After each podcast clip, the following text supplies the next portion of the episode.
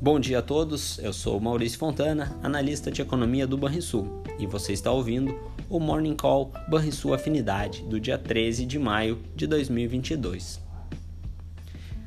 Entre os destaques do dia, no exterior, os ativos de risco se recuperam de forma generalizada após a fala do presidente do Fed, que voltou a descartar intensificar o ritmo de aperto da política monetária americana.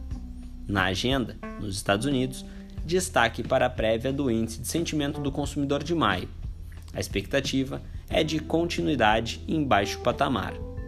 Além disso, teremos os discursos dos presidentes do Fed de Minneapolis e de Cleveland. No Brasil, a expectativa é favorável para os ativos domésticos por conta da redução da aversão ao risco no exterior. E a agenda não possui nenhum indicador relevante previsto para ser divulgado hoje. Até o momento, o principal índice de bolsa alemã sobe 1,4% e o índice futuro do S&P 500 nos Estados Unidos tem alta de 1%. Entre as commodities, o minério de ferro, primeiro vencimento, avança 1,3%, enquanto a cotação do barril de petróleo tipo Brent tem alta de 1,2%. Entre os mais recentes dados de economia, no Brasil, o volume de serviços encerrou o primeiro trimestre com um crescimento de 1,8%, depois de começar o ano com resultados modestos. O setor de serviços surpreendeu em março.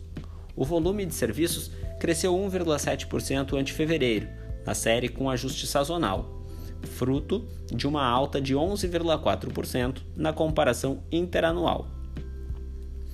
Há de notar que a alta foi disseminada, com recuos na margem em apenas três segmentos. Assim, depois da ligeira queda no primeiro bimestre do ano, o setor mostrou vigor no fechamento do trimestre. Entre as expectativas para a safra deste ano, após três revisões baixistas, em abril, o levantamento sistemático da produção agrícola, do IBGE, aumentou para 261,5 milhões de toneladas, a estimativa de produção para 2022. Dessa forma, tem-se um crescimento de 1% em relação à estimativa do mês anterior. Porém, ainda com queda de 3,8% em relação ao que era estimado em janeiro. No exterior, na zona do euro, a produção industrial recuou 1,8% no mês, um pouco melhor do que a estimativa de consenso, que era de queda de 2%. Apesar da queda na margem em março, no trimestre a produção industrial por lá avançou 0,9% e interrompeu a sequência de baixas observada no nos três trimestres anteriores. O setor produtor de bens de capital foi o destaque de baixa em março, ao recuar 2,7% na margem.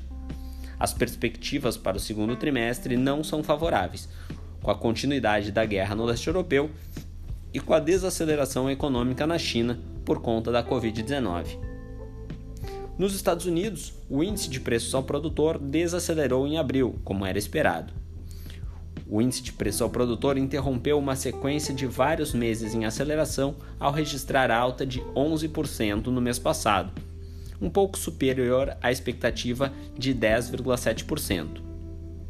Além disso, o núcleo sem alimentos e energia também registrou menor variação, marcando 8,8% na comparação com o mesmo mês do ano passado, em linha com o que era esperado.